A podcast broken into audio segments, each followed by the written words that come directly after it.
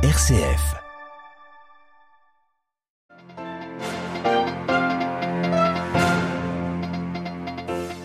Le régime iranien sommé par le Conseil des droits de l'homme des Nations Unies de cesser sa répression des manifestations qui ont suivi la mort de Masha Amini. Une session spécialement dédiée à la situation en Iran a eu lieu ce matin à Genève. Les talibans déterminés dorénavant à appliquer la loi islamique dans toute sa rigueur selon leur interprétation. Les châtiments corporels sont établis. Une douzaine de personnes ont déjà été fouettées hier. La Malaisie a un nouveau Premier ministre, un opposant historique, Anwar Ibrahim. Il est à la tête de la coalition la plus nombreuse au Parlement, mais il ne dispose pas de la majorité absolue. La Commission théologique internationale célèbre ses 50 ans et ses membres ont été reçus à l'occasion pour le, par le pape, à l'occasion pour François de leur donner trois lignes directrices en suivant la boussole de Vatican II. Radio Vatican, le journal, Xavier Sartre. Bonjour, la répression en Iran doit cesser. L'exhortation lancée ce matin par les Nations Unies. Les 47 membres du Conseil des droits de l'homme de l'ONU sont réunis à Genève depuis ce matin pour débattre de la dégradation de la situation des droits humains dans le pays. Alors que plus de deux mois après la mort de la jeune Masha Amini, les manifestations se poursuivent. Olivier Bonnel. Pour les Nations Unies, l'heure est venue pour la communauté internationale de se mobiliser clairement contre la répression du régime iranien. Depuis la mort de Marsa Amini, au moins 416 personnes ont été tuées, parmi lesquelles 51 enfants. Une situation insoutenable pour Volker Turk, haut commissaire pour les droits de l'homme de l'ONU.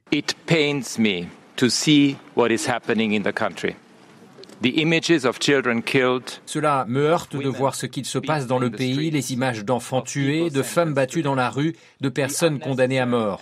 Le haut fonctionnaire de l'ONU a dénoncé aussi un usage inutile et disproportionné de la force qui doit cesser, les méthodes anciennes et la mentalité de forteresse assiégée de ceux qui détiennent le pouvoir en Iran ne fonctionnent pas, elles ne font même qu'aggraver la situation, a-t-il expliqué. Le Conseil des droits de l'homme doit décider dans la journée s'il nomme une équipe d'enquêteurs internationaux pour aller recueillir des preuves des violations des droits humains en Iran. Une résolution portée par l'Allemagne et l'Islande doit pour cela être adoptée, mais il n'est pas sûr qu'elle aboutisse. L'Iran, mais aussi la Chine ou la Russie pourraient la bloquer. Les pays occidentaux manquent de crédibilité morale pour nous faire la leçon, a répondu une responsable iranienne lors de cette session du Conseil des droits de l'homme. Olivier Bonnel.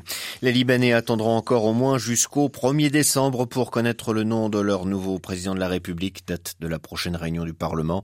Les députés ont échoué ce matin à élire un successeur à Michel Aoun. C'est la septième fois qu'ils se retrouvaient depuis fin septembre pour procéder à l'élection du chef de l'État, conséquence de l'absence de majorité.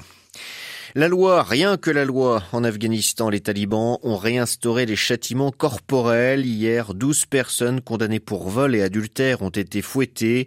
C'est une première depuis que le chef suprême des talibans a demandé à l'organisation d'appliquer strictement la loi islamique telle qu'il l'interprète. Les précisions d'Emmanuel Derville. Les victimes ont été fouettées devant des centaines de personnes dans le stade de la ville de Poulalam, située dans la province du Logar, dans l'est afghan. La scène est la même que celle qui avait lieu en Afghanistan quand les talibans contrôlaient le pays entre 1996 et 2001. Vingt ans après, l'idéologie de l'organisation islamiste n'a donc pas changé. Durant les années d'insurrection contre l'OTAN, les talibans ont en effet toujours pris soin de préserver leur cohésion interne. Ils craignaient que le régime afghan et les Américains ne tentent de diviser leur organisation pour l'affaiblir. L'irruption de Daesh en Afghanistan, qui s'est imposé comme le concurrent idéologique des talibans, a sans doute encore renforcé leur immobilisme. Le 13 novembre, le guide suprême, le Mollah Akhundzada, avait demandé aux juges d'appliquer sévèrement l'interprétation talibane de la charia. Les exécutions publiques, les lapidations et les amputations pour les voleurs pourraient se banaliser. New Delhi, Emmanuel Derville pour Radio Vatican. Et dans ce contexte des femmes braves les interdits, une quinzaine d'Afghanes ont manifesté brièvement à Kaboul ce matin pour défendre leurs droits jusqu'au bout, et ce à la veille de la journée internationale de lutte contre la violence faite aux femmes. Elles ont débuté leur marche devant une mosquée du centre-ville accompagnée par des talibans armés. Sur leur port-carte, on pouvait lire « Nous ne capitulerons pas et l'Amérique et l'Occident ont trahi les femmes afghanes ». Après cinq jours d'incertitude, les Malaisiens qui ont voté législatif samedi dernier connaissent enfin le nom du prochain Premier ministre. Il s'agira d'Anwar Ibrahim, éternel opposant de la vie politique qui espère depuis plus de deux décennies accéder au pouvoir. C'est donc chose faite. À Kuala Lumpur, les précisions de Gabriel Maréchaux. C'est un moment que ses supporters attendaient depuis 25 ans. Anwar Ibrahim vient d'être nommé Premier ministre par le roi malaisien. Éternel opposant de la vie politique malaisienne, Anwar Ibrahim n'a jamais caché son envie de gouverner, malgré un chemin semé d'embûches et deux incarcérations pour sodomie. Un crime selon une loi coloniale que la Malaisie n'a jamais abrogé. Mais ces condamnations ont toujours été considérées comme relevant de la persécution politique pour Anwar, mais aussi bon nombre d'observateurs.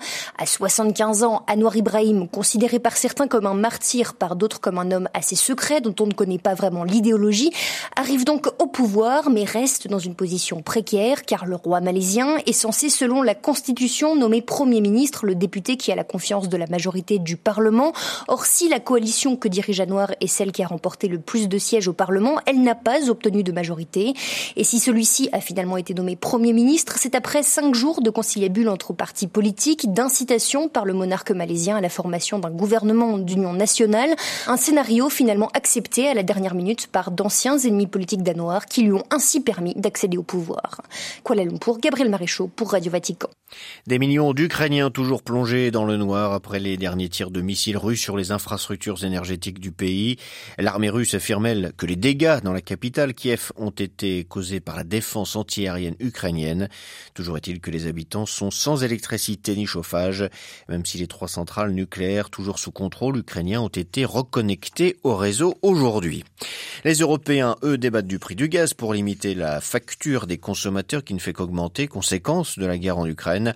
Les 27 ministres de l'énergie discutent sur la base des propositions techniques formulées par la Commission, propositions qui ne font pas l'unanimité par les 20, au sein des 27. Les 27 très divisés depuis des semaines sur cette question du prix du gaz. La Pologne aux côtés de l'Ukraine, le gouvernement polonais propose que le système de défense antiaérien que Berlin a offert à Varsovie après la chute d'un missile sur le territoire polonais la semaine dernière soit transféré en Ukraine. Cela permettra à Kiev de se protéger contre de nouvelles pertes et des coupures d'électricité tout en renforçant la sécurité à la frontière polonaise, a expliqué le ministre polonais de la Défense. En Russie, la Douma élargit le champ d'application de la loi interdisant la propagande LGBT+, votée en 2013. Elle bannissait auparavant toute promotion de relations sexuelles non traditionnelles auprès des mineurs. Elle la bannit maintenant auprès de tout le monde.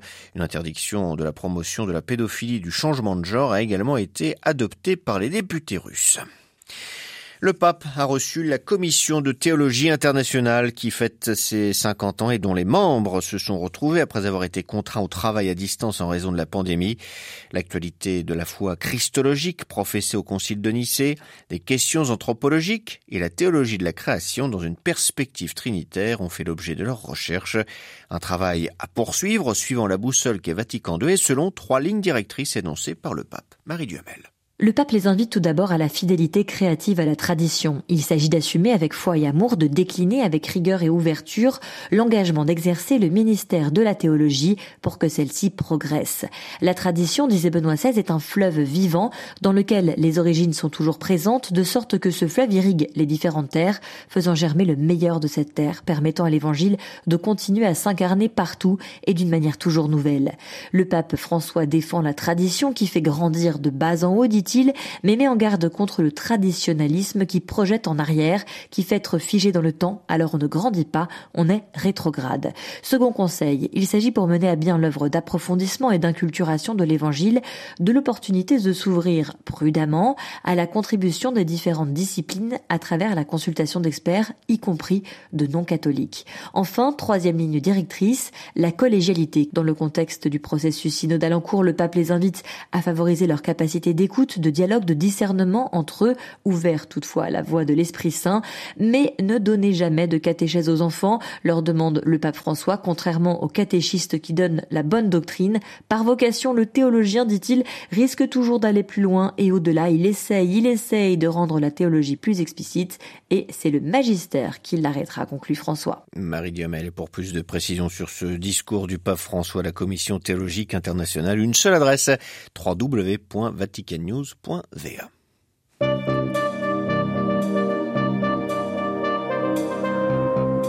Voilà, c'est la fin de cette édition. Prochain retour de l'actualité en langue française, ce sera 18h, heure de Rome, d'ici là notre site internet donc, mais aussi notre page Facebook et notre compte Twitter. Excellente journée à toutes et à tous.